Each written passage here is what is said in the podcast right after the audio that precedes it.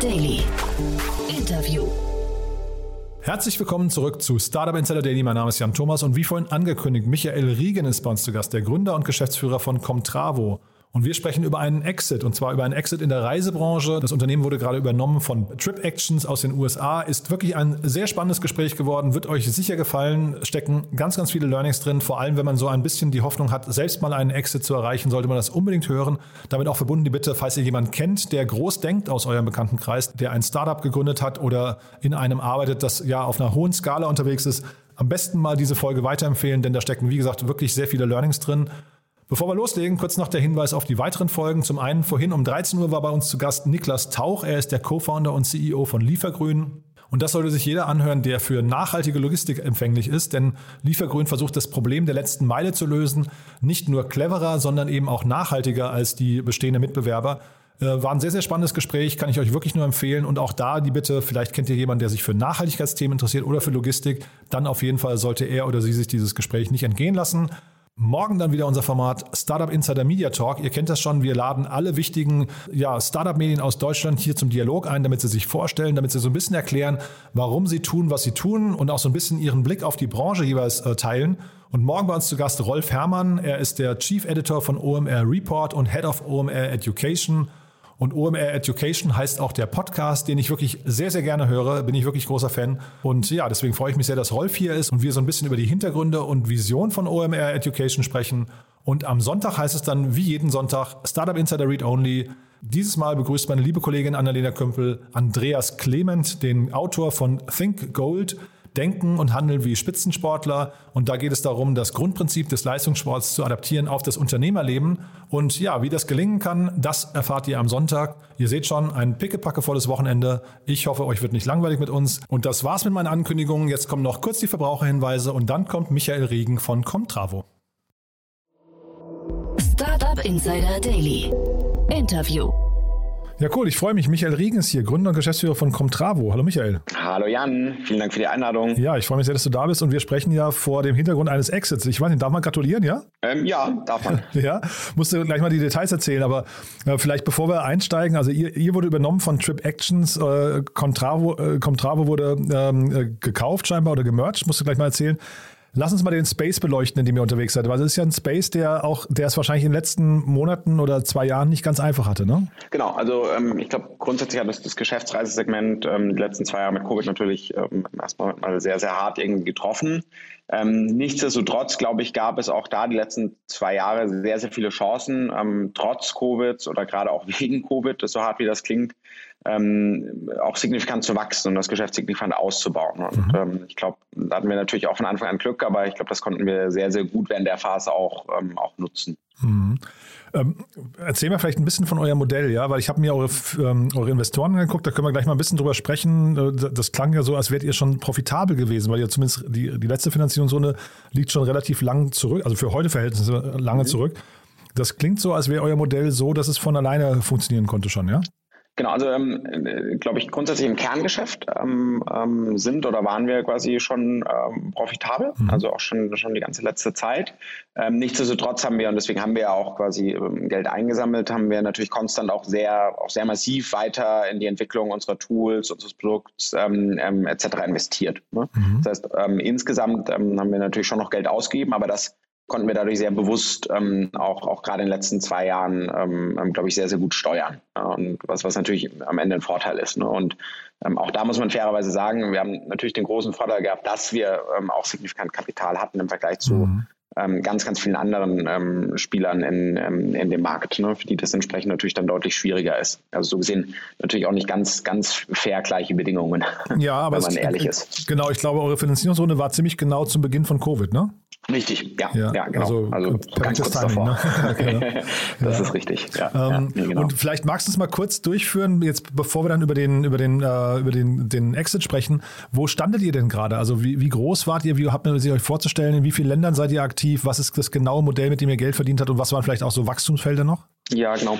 Ähm, genau, also das erstmal das genaue Feld ähm, und, und, wie wir da Geld verdienen, ähm, sind, sind Geschäftsreisen. Das heißt, ähm, wir haben einen Produktemarkt, wo wir ähm, es äh, mittelständischen Firmen oder auch Breitfirmen ermöglichen, ihre, ihre Geschäftsreisen am Ende outzusourcen. Ähm, das läuft über Ende eine Plattform, wo die Reisenden, aber auch Travel Manager, Office Manager etc. buchen können. die Firmen haben einen gewissen Überblick, die Abrechnung läuft über dieses Tool.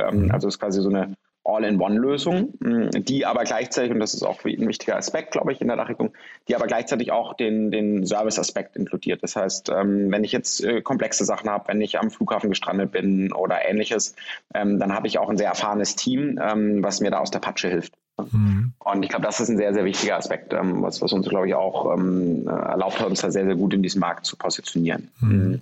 Geld verdienen wir dabei ähm, am Ende sehr transparent. Ähm, wir haben eine einfache Pro-Buchungsgebühr. Ähm, das heißt, wir verdienen quasi jetzt nichts an, an irgendwelchen Suchen, nichts an Anfragen oder ähnliches, sondern äh, wir verdienen am Ende an, an tatsächlich ausgestellten Tickets. Mhm. Und wie groß ist euer Unternehmen gewesen, bevor es jetzt gekauft wurde? Mm, genau, also kommen jetzt normalerweise jetzt keine, keine ganz konkreten Zahlen, aber wir haben jetzt ähm, ähm zuletzt so knapp 3000 aktive Firmenkunden an Bord. Oh, wow. ähm, okay. Und das ist wirklich, ähm, also äh, breit auch große Firmen von, ähm, ähm, sag ich mal, äh, äh, politischen äh, Organisationen, weiß nicht, die Deutsche Knochenmarkspende, die okay. CDU, die SPD sind Kunde bei uns. Ähm, äh, dann kann man über große äh, oder größere Mittelständler, die Nagelgruppe ähm, ist, ein, ist ein Kunde von uns, ähm, Hans Groh. Also ich glaube, wir sind sehr, sehr breit inzwischen ähm, mhm. im deutschen Markt aufgestellt, von, von kleinen bis inzwischen auch wirklich, äh, wirklich großen, äh, großen Kunden. Man sieht, du bist businessorientiert, weil ich hatte eigentlich Mitarbeiterzahlen gedacht, aber wenn, du hast jetzt die ja. Kunden, Kunden genannt. Äh, aber wie, wie, genau, wie groß ist, sind wir so 250 Leute. Oh wow, auch, auch signifikant, ne? Schon, schon echt ein, echt ein Brett, ja. Und jetzt ähm, habt ihr, ihr Trip Actions, die kannte ich bis vor vorher gar nicht. Die sind aber auch, mhm. glaube ich, ziemlich wachstumsstark unter, äh, unterwegs. Ich habe gesehen, die haben relativ viel Funding eingenommen. Mhm, genau. Also Directions ist im Prinzip, ähm, man sagt jetzt, ich sag mal, im moderneren Geschäftsreisebereich die mit Abstand größte Firma. Ähm, ist eine. Firma, die ursprünglich aus den USA kommt, die, ähm, die wahnsinnig stark äh, in den USA ähm, ähm, gewachsen ist. Also um ein Gefühl zu geben, die haben aktuell in den USA äh, so knapp 5 Milliarden ähm, US-Dollar ähm, quasi an, an, an, Reiseausgaben, die sie quasi aktiv managen. Mhm. Ähm, und das innerhalb von einer sehr, sehr kurzen Zeit. Das heißt, ich glaube, wenn man sich es weltweit anschaut, an Firmen, die jetzt nicht ich sag mal, die Old Incumbents so gesehen sind, ähm, ist, ist Directions die Firma, die mit Abstand am größten ist und natürlich mit Abstand auch am besten, ähm, am besten finanziert ist. Mhm. Und ihr seid die zweite, äh, die zweite Übernahme von ihnen. Ne? Die haben schon ein Unternehmen vorher, Reed McKay oder so hießen die, glaube ich, mhm. ne? mhm. Äh, übernommen. Mhm. Und das habe ich versucht rauszubekommen, weil sie haben insgesamt in Europa 400 Millionen Euro investiert. Habe ich gedacht, ich mhm. finde vielleicht raus, was sie für den ersten bezahlt haben, dann hätte man so ableiten können, was sie für euch bezahlt haben. Aber habe ich mhm. nicht gefunden. Wurden Zahlen kommuniziert an irgendeiner Stelle? Ja, nee, wurden nicht kommuniziert. Ja. Also das ist tatsächlich was, was wir, ähm, ähm, ja, ähm, also für keinen der, der, der beiden Deals irgendwie natürlich publik sagen. Das heißt, äh, da muss jeder selber die Mathematik quasi machen. Ja, ja, das ist total, total fein. Also will ich dir auch nicht äh, entlocken. Aber vielleicht kannst du mal, du, du bist ja schon unglaublich lange in der Szene. Ne? Ich habe gesehen, du hast mhm. sehr viele Stationen von, von Homejoy ähm, über Wimdu und so weiter ähm, und jetzt dann eben auch selbst gegründet bis hin zum Exit. Mhm. Was, was ist denn auf dieser Strecke? Kann man, kann man wirklich sagen, Exit ist quasi so der Ritterschlag? Das ist das, worauf man hinarbeitet. Fühlt sich das so mit am besten an oder ist es die Gründung? Oder, ne? Du hast ja jetzt schon alles gesehen. Ja, genau. Ähm, nee, und also, äh, also vielleicht erstmal konkret auf die Frage, nee, Exit fühlt sich, glaube ich, nicht grundsätzlich am besten an. Ähm, ähm, vor allem, weil, also gerade jetzt in unserem Fall, wir sind sehr motiviert, ähm, ähm die Firma weiter auf und auszubauen. Ähm, für uns ist das strategisch quasi jetzt eine Chance, ähm, noch äh, breiter und noch stärker in, in Europa zu investieren mhm. und dann noch stärker zu expandieren. Ich glaube, und das mag für andere Gründe anders sein. Ich glaube, das, was mich ähm, schon immer irgendwie treibt und motiviert, ähm, ist es, äh, was gemeinsam mit Leuten aufzubauen. Das heißt, ähm, ähm, in einem Team bei anderen Leuten die Motivation zu sehen und auch die Freude, wenn man sieht, irgendwie, wir haben jetzt, weiß nicht, eine Woche lang hart an was gearbeitet ähm, und, und dann verändert sich auch wirklich was oder es wächst was oder es gedeiht was. Das ist das, was mich, was mich am Ende antreibt und was auch was auch für mich der mit Abstand motivierendste Aspekt in, ähm, ähm, genau, in dem Aufbau von Firmen ist. Mhm. Und ist es dann andersrum? Also wie leicht ist es dir gefallen, dann diesen Exit zu gehen? Also wenn du sagst, der Aufbau und, und das Team und so weiter, das, das klingt ja auch so ein bisschen nach Selbstverwirklichung, ne? dass man da irgendwie mhm. auch Herr im eigenen Haus ist. Das mhm. seid ihr, oder das bist du ja jetzt dann vielleicht mit deinem Co-Founder in Zukunft nicht mehr. Ne? Ähm, ist das ein schwieriger Schritt dann, so auch loszulassen und zu sagen, jetzt übergibt man es in andere Hände? Ja, ähm, Genau, das ist natürlich ein Thema, mit dem man sich beschäftigt. Ähm, ich glaube, ähm, das, was es uns ähm, hier, sage ich mal, einigermaßen leicht gemacht hat, ist, dass wir jetzt am Ende an einer noch größeren Vision arbeiten. Also wir mhm. waren davor, glaube ich, auf auf einer sehr guten Reise, sag ich mal, in einigen Märkten. Also wir waren ja sehr stark schon in der Dachregion. Wir, da werden wir auch die nächsten Tage noch mehr ankündigen. Wir haben, wir haben auch ein, zwei andere Märkte jetzt schon sehr aktiv angegangen, ähm, wo wir dann einiges erzählen können. Ähm, mhm. Das heißt aber, wir sind selektiv bis jetzt in Märkten in Europa unterwegs mm, und das ändert sich jetzt. Jetzt sind wir, glaube ich, auf einem Weg, wie wir, ähm, glaube ich, global der, der mit Abstand größte Spieler werden können. Ähm, und das ist halt eine nochmal größere Vision, die, ähm, die uns tatsächlich da auch sehr motiviert hat, ähm, diesen Schritt am Ende, am Ende auch zu gehen. Und ähm, das macht es natürlich ein bisschen einfacher. Mhm. Ja, ist ja auch wahrscheinlich trotzdem ein life-changing Event. Ne? Man kann sich ja vorstellen, ähm, ihr habt ja wahrscheinlich noch signifikante Anteile mhm. dann ähm, mhm. und jetzt, wir haben jetzt nicht über Zahlen gesprochen, aber es wird sich wahrscheinlich mhm. schon gelohnt haben, ne? Mhm. Ähm, genau. Also äh, genau, ich glaube grundsätzlich, also für uns, für uns ist es so, wir, wir freuen uns da quasi weiter ähm, mit an Bord zu sein und ähm, wir sind auch so incentiviert, dass wir natürlich gern weiter mit an Bord bleiben wollen. und das, äh, genau, ich glaube, in dem Sinne kann man das natürlich sagen. Und magst du mal den, den Prozess mal ein bisschen beschreiben, weil äh, also vielleicht beginnen damit, äh, warum äh, jetzt genau dieser, also dieses Target oder, oder andersrum, warum wart ihr das der passende Match? für die mhm. aus deren Sicht und wie, wie hat sich Trip Actions eigentlich auf euch zubegeben? Ging das von euch aus oder von denen aus oder kam da irgendwie so ein Intermediär dazwischen, der gesagt hat, hey, das könnte passen, sprecht mal miteinander? Ja, genau. Ähm, nee, gab es tatsächlich nicht. Also es gab keinen Intermediär in dem Sinne dazwischen. Ähm, ich glaube, grundsätzlich ist die, ähm, die Geschäftsreisebranche ist eine sehr, sehr, also natürlich weltweit ein unfassbar riesiger Markt, ähm, aber am Ende von ähm, Spielern, die diesen Markt verändern wollen und die neue Ansätze fahren, ist es doch am Ende ein sehr, sehr ähm, sag mal, kleines Umfeld. Das heißt also, die zwei, drei anderen Spieler, die es da weltweit gibt, ähm, die kennen sich. Und das mhm. heißt auch in dem Sinne, wir und Trip Actions ähm, haben uns davor natürlich auch schon gekannt ähm, und auch immer wieder ausgetauscht.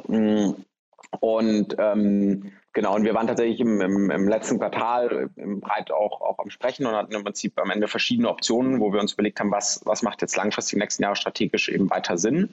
Ähm, und ich glaube, das Interesse von Drip Actions ähm, war so gesehen gegeben und, und das hat dann auch sehr gut zusammengepasst, als dass ähm, Drip Actions ja schon sehr, sehr stark einfach in den USA ist. Gleichzeitig erkennen sie aber auch an, dass es äh, der europäische Markt natürlich deutlich anders tickt. Ja, also ähm, A ist es, der europäische Markt ist nicht ein Markt, sondern es sind sehr viele Einzelmärkte, die komplett anders ticken. Ähm, und man braucht tatsächlich schon sehr viel lokales Wissen auch, um hier erfolgreich zu sein. Ne?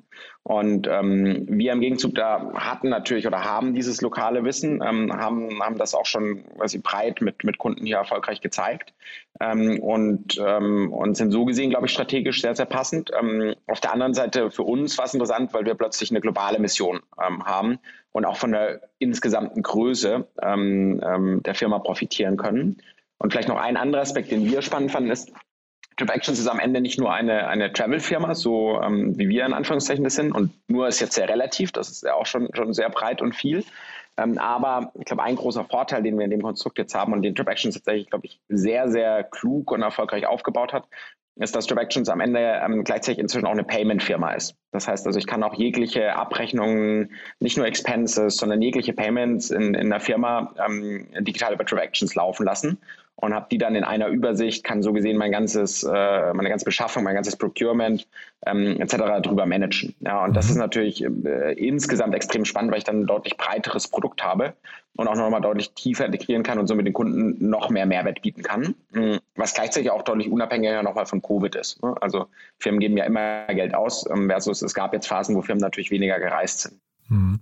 Und das bringt mich ein bisschen zu dem Zeitpunkt, zu, zu der Zeitpunktfrage, weil warum gerade jetzt? Also ähm, war da war das Angebot so gut oder weil, also man hätte ja auch mhm. sein können, das klang vorhin so durch, ihr wart eigentlich weiß nicht, auf einem guten Weg, ähm, war möglicherweise in Teilbereichen profitabel, zumindest wenn gewollt, ja.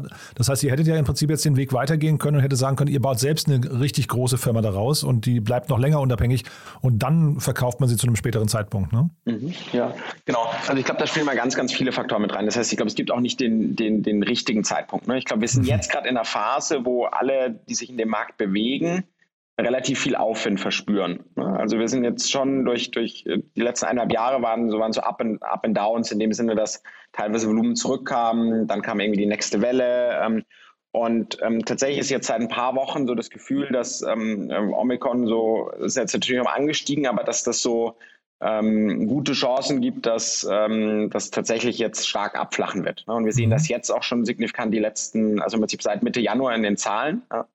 Ähm, und, und das wird sich wahrscheinlich auch nur so weiterentwickeln. Und ähm, dementsprechend ist eben die Frage jetzt, die, diese weitere Expansion, die wir da auch gerade ähm, angestoßen haben, wie gesagt, wir werden die nächsten, nächsten, nächste Woche wahrscheinlich auch nochmal mehr, mehr ankündigen können. Ähm, da ist eben die Frage, machen wir die standalone oder ähm, gehen wir äh, da in einem anderen Konstrukt mit? Das heißt, ich glaube, es gibt nie den perfekten Zeitpunkt, aber wir glauben doch, dass der Zeitpunkt jetzt sehr, sehr gut gepasst hat, als dass wir gerade in der Phase sind, deutlich breiter uns in Europa aufzustellen. Ähm, und das genau das Interesse auch von Trip Actions ist. Und wenn wir das jetzt standalone machen versus ähm, gemeinsam ähm, heben wir da natürlich sehr schnell viel mehr Synergien. Mhm. Und sag mal, ich habe mir euren Cap-Table mal angeguckt, der ist ja unfassbar groß. Ne? Ihr habt ja unglaublich viele ähm, äh, Shareholder da am Tisch sitzen. Ist das schwierig, die dann ähm, quasi alle äh, einzunorden und zu sagen, wir haben jetzt hier alle die gleiche Richtung, das ist der richtige Weg und wir, wir müssen jetzt verkaufen? Oder gibt, ist das, also sorgt sowas für hinterher für, für große Diskussionen auch am Tisch? Mhm. Ja, nee, also ähm, ich glaube zwei, drei Gedanken dazu. Also grundsätzlich hatten wir ähm, komplettes Alignment von unseren Shareholdern. Super. Also ich hatte nie den Eindruck, dass wir, also wir hatten da nie irgendwie äh, Diskussionen oder ähm, Punkte, wo irgendeiner der Shareholder gesagt hätte, nee, ähm, das, das geht er oder sie ähm, ähm, so nicht mit. Ähm, das heißt, so gesehen, glaube ich, und das ist natürlich eine luxuriöse Situation, in Anführungszeichen, aber ähm, da, da hatten wir, glaube ich, bis jetzt immer, immer sehr viel Glück. Ähm, genau, grundsätzlich richtig. Wir haben ähm, sehr, sehr viele Shareholder. Muss man sich aber auch ein bisschen anschauen. Das ist, ähm, das heißt, also wir haben natürlich ähm, insbesondere sehr, sehr viele Shareholder, weil wir in, in unserer sehr frühen Runde quasi sehr viele ähm, Angel-Investoren auch mit an Bord geholt haben, mhm. die uns inhaltlich sehr weiterhelfen konnten. Mhm. Das heißt, Leute, die irgendwie Expertise in der Travel-Branche hatten oder ähnliches, was uns gerade in den ersten ein, zwei, drei Jahren sehr geholfen hat, ähm, bis wir dann selber im Prinzip dieses Wissen auch aufgebaut haben. Ne? Und ähm, am Ende ist das ja in den meisten Cap-Tabellen so, dass ähm, die enge Abstimmung natürlich dann mit den großen Fonds, ähm, die die letzten Runden auch geleitet haben, ähm, insbesondere natürlich äh, passiert. Und ähm, ein großer Teil an, an Investoren, die sehr, sehr kleine Shareholdings quasi haben, normalerweise gepoolt ist. Und das war bei uns natürlich ähnlich. Ja, ne, genau. Ich hatte hier Mon Monkfish gesehen. Ich glaube, das ist, sind die Trivago-Gründe, ne? dann Discovery Ventures, mhm. das Jan Depen und so weiter. Und da wollte ich nämlich, das hast du jetzt schon ein bisschen beantwortet. Also, wie habt ihr denn eure Business Angels da am Anfang ausgesucht? Das ist ja auch nochmal sehr spannend. Scheinbar hat es ja den richtigen, hat es ja zum richtigen Erfolg geführt, ne? Mhm. Ja, ja. Ähm, Genau, wir waren tatsächlich damals ähm, ziemlich selektiv. Auch das wiederum natürlich ist irgendwie eine, eine Luxussituation. Ähm, aber wir hatten sehr früh sehr viel Nachfrage damals gehabt. Und ich glaube, mhm. äh, das, auf was wir Wert gelegt haben, ist, dass das inhaltlich irgendwie passt. Ne? Und ähm, ähm, du hast jetzt gerade zwei gute Beispiele genannt. Also ähm, klar, Monkfish mit den Gründern von Trivago ähm, wussten wir von Anfang an, hey, wenn sich jemand in Deutschland irgendwie mit Travel auskennt, ähm, dann, dann ähm, sind das wahrscheinlich Rolf und die Jungs. Und, ähm, und das ist natürlich irgendwie sehr hilfreich gewesen, gerade was auch Intros am Anfang oder ähnliches angeht. Ähm, und, ähm, und gleichzeitig wollten wir, ähm, das andere Beispiel, was du gerade genannt hast, sind ja Stefan Jeschenek, Jan Deben von Discovery. Mhm. Und ähm, ich glaube, es gibt wenige Leute in der, ähm, zumindest in der deutschen Startup-Szene, die so produktfokussiert sind und da auch ähm, wirklich ein, also helfen können, eine, eine sehr product-driven Firma aufzubauen, mhm. ähm, äh, wie einen Stefan, der zum Beispiel bei uns ähm, sehr eng auch involviert war. Ähm, und ich glaube genau, wir wären nicht da, wo wir jetzt sind, wenn, wenn wir nicht die Unterstützung gehabt hätten. Und vielleicht nochmal kurz jetzt die Gespräche mit äh, Trip Actions. Äh, äh, also wie hat man sich das jetzt vorzustellen, wenn dann jetzt sag mal, du oder euer Gründerteam und deren Gründerteam am Tisch sitzen und man guckt sich tief in die Augen, man merkt, das könnte funktionieren dann muss man sich ja trotzdem nochmal irgendwie auf, ein, auf die Terms einigen. Ne? Also irgendwie Preis oder mhm. Äh, wird es in Cash bezahlt oder auch äh, gibt es einen, ich weiß nicht, einen Anteilsdeal oder wie auch immer. Ähm, mhm. Wie nähert man sich solchen Fragen? Mhm. Ja, ähm, also meine Empfehlung ist da grundsätzlich, solche Sachen immer relativ früh zu klären, dass ah, man okay. nicht ähm, äh, tief, ja genau, das, ist, das klingt einfacher als es ist, aber ähm, wenn man nicht äh, sich relativ früh im Prozess über die Rahmenbedingungen einig ist, ähm, dann äh, taucht man wahrscheinlich äh, sehr tief, äh, sehr schnell in alle möglichen Details ein und ist sich da vielleicht sehr allein, aber am Ende scheitert es dann, weil man sagt, oh wow, da hatten wir doch ganz andere Vorstellungen. Mhm. Und da geht es jetzt nicht mal nur um Preis, sondern da geht es auch schon um so grundsätzliche Bedingungen, wie geht denn die Reise weiter? Also ähm, wie viel, ähm, wie viel Freiheiten, wie viel Verantwortung bekommt man denn ähm, ähm etc. Ne? Das heißt, also, es gibt, glaube ich, so ein, man sollte sich vorab sehr im Klaren sein, was sind die Rahmenbedingungen, unter denen, ähm, unter denen man äh, bereit ist, irgendwie sowas zu machen. Mhm. Und, ähm, und dann kann man, glaube ich, in die Details eintauchen ähm, und, und auch tiefer gehen, sprechen und verhandeln. Und ich glaube, das ist auch was, was wir sehr früh in dem Prozess quasi ähm, im Prinzip sichergestellt haben, ist, dass wir ähm, so in den ganzen Grundbedingungen auf äh, derselben Seite quasi sind oder ein ähnliches Verständnis haben. Ne? Und dann kann man natürlich nochmal irgendwie über Details verhandeln und dann hat der eine nochmal den Wunsch, der andere den ähm, und dann geht es ein bisschen hin und her, aber ähm, die, ich glaube, die Grundbedingungen müssen sehr, sehr früh ähm, klar sein, sonst ist das verschenkte Liebesmühe. Und so ein Prozess ist sehr zeitintensiv, weil am Ende des, äh, des Daily Business geht ja auch noch weiter. Das heißt, mhm. ähm, man muss ja auch weiter die Firma aufbauen, ähm, ähm, weil das ja nicht, also bis zum Ende nicht sicher ist, ob man das tatsächlich macht. Ne? Ähm, und man kann wahrscheinlich auch nur einen dieser Prozesse parallel machen, ne? oder, oder könnte man mit mehreren parallel sprechen und das tatsächlich, wir mal, glaubhaft vermittelt irgendwie auch ernsthaft betreiben? Nee, wahrscheinlich nicht, ne? Ja, bis zum gewissen Grad sollte man das sogar machen. Ne? Aha, also okay. es gibt dann irgendwann einen Punkt, wo man im Zweifel für einen maximal kurzen Zeitraum Exklusivität unterschreibt. Mhm. Ähm, weil es dann wirklich nochmal anders eingemacht und das Finale geht. Aber da ist die klare Empfehlung, diesen Zeitraum maximal kurz halten, mhm. ähm, weil das schwächt natürlich die eigene Position in so einer Verhandlung. Ne? Mhm. Das heißt,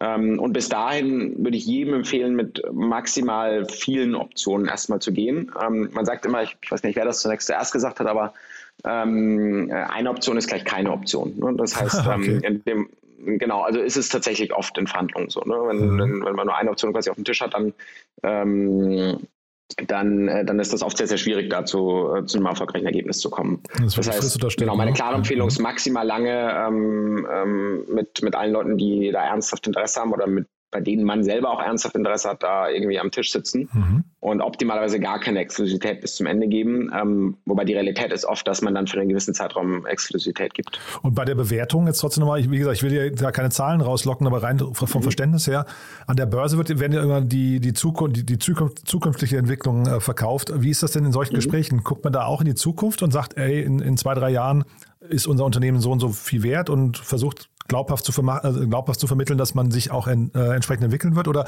ist es eher so, man guckt auf heute und den Status quo und sagt, harte Fakten, einfach äh, keine Träumereien, wir, wir betrachten nur die Momentaufnahme? Genau. Ähm, genau, das sind, glaube ich, beide Seiten immer haben immer unterschiedliche Interessen. Ne? Also quasi ähm, am liebsten würden sich beide Seiten in so einem Prozess natürlich immer ähm, zwei Jahre in die Zukunft darstellen, weil da wird ja. natürlich alles nochmal besser aussehen. Mhm. Ähm, und das gilt für beide. Ne? Also äh, natürlich hat in dem Fall ähm, eine Trip Action Interesse zu sagen, hey, hey, aber in zwei Jahren ähm, sind wir sicher ähm, so und so bewertet. Das heißt, bedeutet das und das für euch. Ähm, und wir haben das gleiche Interesse zu sagen, hey, aber schaut euch mal die Wachstumskurve der letzten zwei Jahre an und da war mhm. übrigens auch noch Covid. Mhm. Ähm, jetzt könnt ihr euch vorstellen, wenn Covid ähm, immer stärker abflacht, wie das die nächsten zwei Jahre aussieht. Ähm, und, ähm, und dann lasst doch über, darüber sprechen. Mhm. Ähm, so, und die Realität ist immer irgendwo, einigt man sich dann auch in der Mitte. Ne? Also man muss schon sich die Realität irgendwie anschauen. So was ist denn tatsächlich jetzt letztes Jahr passiert? Und, und, und das bei beiden äh, Parteien. Ähm, und dann kann man schon darüber auch sprechen, was ist denn eine realistische Vision, ein realistischer Forecast, wo die Reise hingehen kann. Ne? Ähm, und äh, genau, und dann, dann pendelt man sich da normalerweise irgendwo dazwischen ein. Ne? Dann höre ich zwischen den Zeilen durch, aber die Bewertungsentwicklung von Flip Actions ist für euch aber auch relevant, ne? Das heißt, also es war jetzt kein Cash-Only-Deal. Ähm, genau, die, die, die Entwicklung ist natürlich, also sonst, ähm, sonst hätten wir auch kein Interesse natürlich an, an, an Bord zu bleiben, wenn wir gar nicht an dem weiteren ähm, Upset partizipieren mhm. würden. Ne? Das heißt also, ich glaube, da wollen, wollen wir als Firma auch ganz klar und glauben auch, dass wir als Firma da ganz klar zu beitragen werden. Mhm. Ne? Ähm, dementsprechend ähm, ist, ist auch da die weitere Wertung natürlich, natürlich spannend für uns, ja. Und was würdest du jetzt sagen, äh, jetzt nach vorne geschaut, was sind so Herausforderungen für euch jetzt äh, bei der Integration? Also das Thema weiß nicht, Clash of Cultures ist ja immer nochmal so eine Gefahr, ne, dass da irgendwie zwei Kulturen mhm. aufeinandertreffen. Ähm, ich weiß jetzt nicht genau, inwieweit ihr Mitbewerber mhm. wart voreinander, aber jetzt muss man vielleicht Feindbilder auflösen und so weiter. Weiß nicht, ob das bei euch ein Fall ist, aber trotzdem ist es ja so, da mhm. kommen möglicherweise sehr unterschiedliche Werte und auch Nationalitäten und so weiter an den Tisch, die muss man erstmal gucken, ob die passen, oder? Mhm. Mhm. Ja, ähm, genau, also ist definitiv so. Ich glaube, das war tatsächlich einer der Aspekte, wo wir im Vorfeld am meisten glaube, so eine Integration oder so ein Merger können nur funktionieren, wenn man, also vorausgesetzt, die, der Plan ist quasi voll zu integrieren und eine Firma ja, zu werden, genau. was bei uns der Plan ist. Ähm, dann kann das nur funktionieren, wenn wir glauben, dass da kulturell sehr viel schon übereinstimmt. Also man wird nie die gleiche Kultur und die gleiche Denkweise komplett haben, ähm, aber da sollte sehr, sehr viel Overlap sein. Ja, mhm. und ich glaube, das ist was, wo wir sehr viel Zeit miteinander verbracht haben. Also wir waren mehrfach in den USA drüben, sie waren mehrfach hier. Wir haben wirklich viel Zeit miteinander verbracht, um ein Gefühl dafür zu kriegen, hm, wie denken beide Seiten, ähm, was sind die Pläne, wie lösen wir Probleme, ähm, etc. Ja. Ähm, denn ich glaube, der, der kulturelle Aspekt ist immer der, der unterschätzt wird. Mhm. also man denkt immer, ah, auf Papier sieht man wahnsinnig viel Synergien und ähm, das sieht alles immer sehr rosig aus und dann scheitert es aber daran, dass man ähm, das Ganze kulturell nicht hinbekommt. Und deswegen haben wir da sehr viel Zeit verbraucht. Und das ist auch garantiert eine der Hauptherausforderungen, ähm, jetzt in den nächsten Wochen und Monaten. Also das weiter sicherzustellen. Denn ähm, auch wenn die Kulturen sehr ähnlich sind, ähm, ähm sind es natürlich nicht die gleichen. Ne? Das heißt, ähm, da spielt sehr, sehr viel Kommunikation eine Rolle, ähm, sowohl intern, aber auch, aber natürlich auch extern, gerade unseren Kunden gegenüber. und das ist sicherlich einer der Kern, Kernfokuspunkte, ähm, den, den wir haben und wahrscheinlich sogar die größte Herausforderung für die nächsten Wochen und Monate. Mhm. Und siehst du noch andere Herausforderungen? Weil, wie gesagt, die hätte ich mir jetzt auch, da hätte ich fast gedacht, dass die möglicherweise kompliziert wird und dann müsste wahrscheinlich auch wirklich mit, mit äh, was nicht, sehr viel Fingerspitzengefühl vorgehen. Gibt es noch andere Themen? Mhm. Ja, ähm, genau, also am Ende, ähm, am Ende ist wahrscheinlich dann die nächste große Herausforderung die, dass es einfach grundsätzlich immer sehr, sehr viele Herausforderungen oder sehr, sehr viele Themen gibt ähm, in so einer Integration. Ne? Das heißt, einfach ja ein bunter Blumenstrauß an Themen, ähm, wo man im Prinzip am Ende ja zwei verschiedene Blumensträuße hat, die man übereinander legen muss. Ne? Und, ähm, und ich glaube, das, das sauber zu koordinieren und ähm, da tatsächlich ein, sauberes Integration Management zu machen, mhm. ähm, ist ähm, das per se ist, glaube ich, schon eine Herausforderung. Ja? Weil man hat ganz, ganz viele Stakeholder in beiden Organisationen, die optimalerweise auf dem gleichen Stand sind, ähm, die sehr schnell am gleichen Strang ziehen. Ähm, und ähm, das richtig zu koordinieren, ähm, ist da wahrscheinlich äh, ja, das nächst, nächstgrößte Thema nach dem kulturellen Thema. Ja, ich kenne, also jetzt, ähm, was waren das für 250 Mitarbeiter, hast du gesagt, seid ihr, ne? Genau, richtig. Ja, ja, das ist schon eine echte Hausnummer, finde ich. Also, also solche großen Übernahmen kenne ich jetzt noch nicht. Deswegen, also vielleicht weiß gar nicht, wie das denn ist. Wo lernt man denn so eine Integration? Holt man sich dann nochmal ein Team rein, was speziell solche, solche Fähigkeiten mitbringt und so, sowas vielleicht am laufenden Meter macht? Oder müsst ihr das jetzt quasi im Schnellverfahren lernen?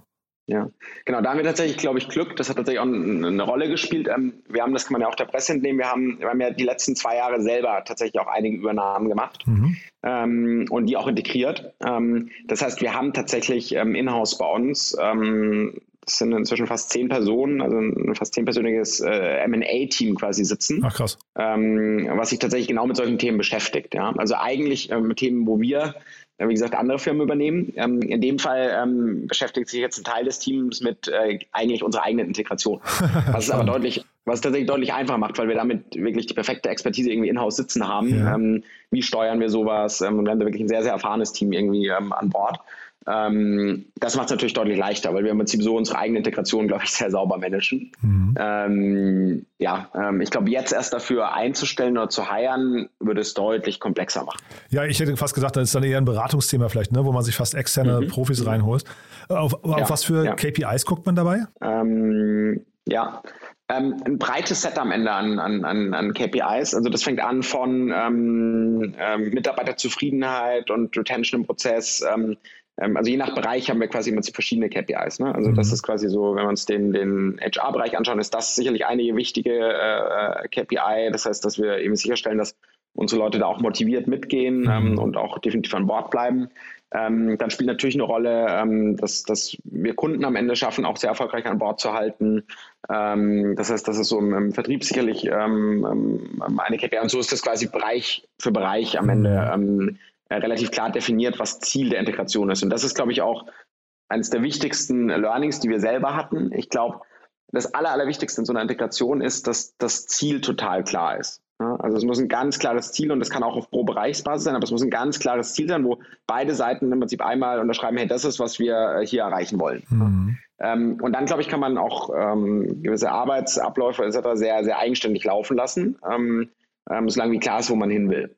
Und das ist, glaube ich, das, wo wir sehr viel Fokus die letzten zwei Wochen auch drauf gelegt haben, sehr klar darin zu sein, was wollen wir eigentlich, wo wir erreichen. Ähm, und jetzt können wir auch dagegen arbeiten. Mhm. Und also Zielbild ist klar, kann ich verstehen. Äh, kann man auch den, den Zeitraum schon definieren? Ist das machbar oder, oder muss man da eher gucken, wie es kommt? Ja, ähm, ich glaube, der muss definiert werden, ähm, also für die einzelnen Themen und Bereiche. Ähm, weil sonst lässt man das einfach, also sonst, das ist ja wie bei den meisten Projekten, wenn man mhm. keine quasi gar keine Deadlines hat und das so komplett Open-End laufen lässt, mhm. dann läuft das auch Open-End. Mhm. Ne, dann, also dann wird man auch in einem Jahr noch nicht fertig sein. Ähm, das heißt, wir probieren schon äh, pro Bereich und pro Thema ähm, äh, klare Zeitleisten zu definieren. Mhm. Ja? Ähm, weil am Ende wollen wir äh, in Europa das Geschäft weiter auf- und ausbauen. Das heißt, wenn wir jetzt irgendwie äh, zwei Jahre mit der Integration beschäftigt sind versus mit dem Auf- und Ausbau, ähm, dann machen wir klar irgendwas falsch. Ja? Mhm. Und das heißt, also wir arbeiten da schon gegen eine relativ kurze Zeitleiste, ähm, um ganz klar Fokus auf die weitere Expansion machen zu können. Super. Ich weiß jetzt nicht, äh, die Frage ist wahrscheinlich an der Stelle nicht angebracht, ne, ob ihr Mitarbeiter sucht. Wahrscheinlich müsst ihr erstmal gucken, wie ihr die aktuellen Mitarbeiter eben. Äh, nee, nee, nee, ist angebracht. Ist, ist angebracht, angebracht, ja. Ähm, ist angebracht, ja. Ähm, nee, genau, also ich hatte es ja gerade schon gesagt, also ähm, in dem Sinne ähm, äh, ändert sich unser, unser Fokus, als dass wir noch breiter natürlich über den europäischen Markt nachdenken und da auch ganz klare Intention haben, weiter zu expandieren. Ähm, und das hat natürlich zur Folge, dass wir ähm, auch die Teams weiter auf- und ausbauen. Mhm. Und da können sich durchaus Rollen gerade noch, äh, noch ändern, aber ähm, wir suchen auf jeden Fall weiter im Entwicklungsbereich, wir suchen definitiv weiter im Vertriebsbereich und auch auf anderen Rollen. Also das heißt, wir werden das sicherlich noch viel in den nächsten Tagen und Wochen updaten, aber ähm, grundsätzlich haben wir ein großes Interesse da, auch weiter sehr gut Leute an Bord zu holen. Na, ich habe das mal bei der, äh, es gab mal einen Podcast zur Integration von Modomoto bei Outfittery. Ne? Das, das war natürlich jetzt untergleichen in der gleichen Stadt noch und so weiter. Da gab es mhm. dann halt hinterher schon eine ganze Reihe an Doppelbesetzungen, ne? wo man erstmal mhm. gucken musste, wie, wie kann man das auflösen. Deswegen habe ich gedacht, dass ihr wahrscheinlich erstmal gucken müsst, dass jeder von den Bestandsmitarbeitern seinen Platz finden muss. Ne? Mhm, mhm. Ja, ja, genau. Und genau, und ich glaube, das ist was, wo man sehr schnell Klarheit schaffen muss. Ne? Also ich glaube, das ist was, was ähm, ähm, wo wir natürlich sehr, sehr schnell agieren. Ähm, und nichtsdestotrotz sind auch sehr schnell Rollen und Themen klar, wo basierend jetzt auf der breiteren neuen äh, Vision und Mission ähm, äh, sich schon neue Rollen ergeben, ähm, die, wo auch sehr schnell klar ist, dass die intern nicht äh, besetzt werden können. Ne? Ähm, und das heißt also völlig richtig, genau. Also ich glaube, man hat die, den einen Arbeitsablauf, wo man schauen muss, wie, wie definiert man intern Rollen jedenfalls neu und auf der anderen Seite aber natürlich, ähm, ähm, welche Rollen braucht man offensichtlicherweise irgendwie äh, definitiv separat davon. Mhm. Nee, wirklich sehr, sehr spannend, muss ich sagen. Haben wir aus deiner Sicht was Wichtiges vergessen für den Moment? Nee, ich glaube nicht. Ich glaube, was man nicht vergessen sollte, ist so, ähm, auf, auf so einem Weg und auf so einer Migration ist, äh, sind natürlich immer irgendwie viele Herausforderungen, aber am Ende muss es auch ein bisschen Spaß machen. Ja, und ähm, ich glaube, nee, ist tatsächlich so. Also so, ich glaube, wenn, wenn wir oder das Team da nicht auch Freude dran hat und, und sich da irgendwie ähm, äh, mit reinsteigert, dann ähm, dann, dann wird das auch nur halb so cool werden. Und mhm. ähm, ich glaube, das ist was, was wir auch da on the way ähm, ähm, nicht vergessen, ähm, was wir auch sehr stark jetzt nutzen im Austausch gerade mit, mit den Teams in den USA etc. Da helfen die uns auch ganz gut. Ähm, das heißt, ich glaube, das ist ein sehr, sehr relevanter Faktor in, in so einer Integration. Wie viele Standorte habt ihr denn jetzt in, insgesamt? Also ihr seid in Berlin und ähm, äh, euer Gegenüber, also oder habt ihr auch mehrere Standorte sogar? Genau, wir haben auch mehrere Standorte. Also wir haben tatsächlich, wir sind relativ breit in der Dachregion aufgestellt. Also wir haben tatsächlich äh, Berlin natürlich unseren Hauptsitz ähm, und dann aber zehn weitere ähm, kleinere Büros. Das sind genau, das sind ähm, tatsächlich mehr operative Büros, ähm, aber die haben wir im Prinzip in Deutschland verteilt, ähm, je nachdem auch wo Kunden, äh, viele Kunden sitzen. Mhm. Ähm, und äh, TripActions ist relativ weltweit aufgestellt. Das heißt in Europa Standorte in Dublin, äh, London, Paris und Amsterdam. Ähm, und dann natürlich in den USA in verschiedenen Städten. Also ähm, ähm, der Hauptsitz ähm, ist in Palo Alto, also im, im, im Silicon Valley. Startup Insider Daily. One more thing. Präsentiert von Sestrify. Zeit- und kostensparendes Management eurer SaaS-Tools. Super, Michael. Also ganz, ganz großartig, muss ich sagen. Und dann als letzte Frage, wir haben ja eine Kooperation mit Sestrify und da wie immer die Bitte an unsere Gäste, ihr Lieblingstool oder einen Geheimtipp vorzustellen. Und ich bin gespannt, was du mitgebracht hast. Genau, also tatsächlich ähm, das Tool, was ich wahrscheinlich mit am meisten nutze, ähm, ist ein Tool, das heißt Email Me. Ähm, und ähm, ich nutze das, um meine eigenen To-Dos zu managen. Ich weiß nicht, der eine oder andere kennt das, ähm, kennt das vielleicht, aber ähm, ähm, ich, ich habe zwei Sachen, die ich meine To-Dos manage ähm, und, ähm, und der Haupt-Workstream äh, da ist, ist tatsächlich über meine E-Mails mit verschiedenen äh, Tags und Flags. Und wer das auch macht, und ich glaube, es gibt relativ viele äh, von Gesprächen, äh, die das auch machen, der kennt das vielleicht, wenn ich jetzt gerade unterwegs bin in einem Gespräch und mir fällt irgendwas ein oder ich bin in einer Haltung und sage, oh, das muss ich mir jetzt merken oder das muss ich mir aufschreiben. Ähm, dann gehe ich normalerweise, bin ich sonst immer auf meine Inbox gegangen ähm, und habe eine E-Mail an mich selber geschrieben, dass ich es am nächsten Morgen dann in der Inbox hatte. Ähm, das bedeutet aber, das sind irgendwie so vier Schritte. Ich muss mein ähm, E-Mail-Programm auf dem Handy öffnen, ähm, ich muss meine E-Mail-Adresse eingeben und dann muss ich das irgendwie in den Betreff eintippen und dann muss ich Senden klicken. Und E-Mail.me kürzt tatsächlich diesen ganzen Prozess ab. Da ist voreingestellt, an welche E-Mail ähm, was geschickt wird. Das heißt, ich klicke nur einmal auf die App, habe dann direkt die Message, die an mich geschickt wird, offen und muss im Prinzip nur ähm, nur meine Notiz oder was ich mir, ähm, was ich mir merken will, ähm, ähm, da reintippen. Ähm, kann gleichzeitig auch direkt die, die Tags oder die Flags setzen, ähm, wie das dann in meiner Inbox äh, landet. Ja? Und ähm, genau, das sind so gesehen zwei, vielleicht sogar drei Schritte weniger. Ähm, und da ich das wahrscheinlich fünf bis zehnmal am Tag mache, ähm, spart das signifikant Zeit. Also für mich war, also ich, also ich, ich nutze das Tool tatsächlich auch seit einem Jahr.